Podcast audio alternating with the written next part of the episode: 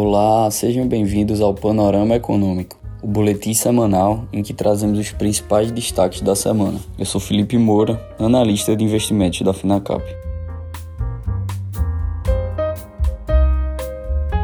O Ibovespa registrou mais uma semana de correção, voltando ao patamar dos 117 mil pontos, seguindo o movimento dos mercados internacionais e somado a uma diminuição no fluxo comprador do investidor estrangeiro no acumulado de abril. O elevado nível de desconforto dos investidores globais com a alta da inflação ao redor do mundo voltou a reduzir a demanda por ativos de risco. A sensibilidade ao tema voltou a ficar explícita na semana, com a alta firme dos preços do petróleo e dados da inflação americana piorando o humor geral. Nos Estados Unidos, o CPI do mês de março avançou 1,2% em relação ao mês anterior, atingindo a marca de 8,5% no acumulado anual. O nível é o maior desde dezembro de 1981, informou o Departamento de Trabalho americano. Na Alemanha, quarta maior economia do planeta e locomotiva da União Europeia, a inflação também acelerou para 7,3% em um ano. A escalada mundial dos preços é uma novidade que não se via desde a década de 80.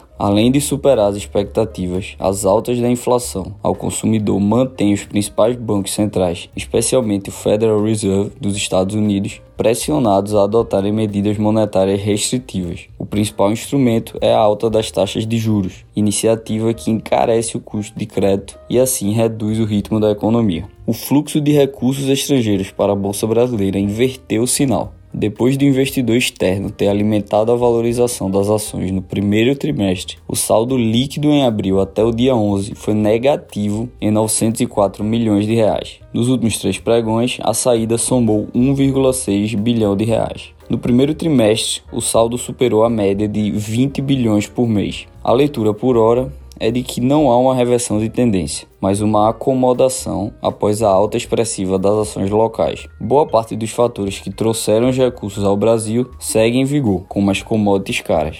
Destacamos ainda a queda de atividade na China. As importações no país tiveram uma queda inesperada em março, enquanto o crescimento das exportações desacelerou com os lockdowns contra a Covid-19 interrompendo as operações dos portos e restringindo a atividade comercial e os gastos. As importações caíram 0,1% em relação ao mesmo mês do ano passado em dólares. Foi a primeira queda desde agosto de 2020 e ficou bem abaixo das expectativas dos analistas, que eram um aumento de 8,4% as exportações cresceram 14,7%, segundo dados divulgados ontem. O número foi maior que o esperado, mas menor que o aumento nos dois primeiros meses do ano, de 16,3%. Agora, em relação às empresas. Depois de mais de sete horas, os acionistas da Petrobras, reunidos na quarta-feira em Assembleia Geral Ordinária, elegeram José Mauro Ferreira Coelho como conselheiro da companhia e Márcio Weber para presidente do Conselho de Administração da Petroleira. A confirmação de Coelho abre o caminho para ele ser confirmado hoje no colegiado como presidente da Petrobras. A posse do executivo como novo CEO está prevista para a tarde desta quinta-feira. Na eleição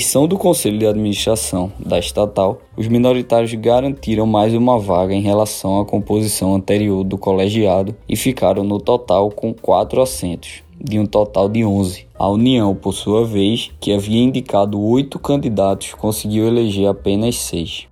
A Telefônica, dona da marca Vivo, anunciou a criação de seu primeiro fundo do tipo Corporate Venture Capital para alocar 320 milhões de reais em startups nos próximos cinco anos. O montante faz do Vivo Ventures um dos maiores VCs do país. A empresa prevê investir em 12 a 20 startups, com tickets na casa de 15 a 20 milhões de reais, numa média de alocação de 60 a 80 milhões por ano. A meta é de uma participação de cerca de 20% nas investidas, segundo o presidente da companhia, Christian Guevara. Esse foi mais um boletim semanal Panorama Econômico. Obrigado e até a próxima semana.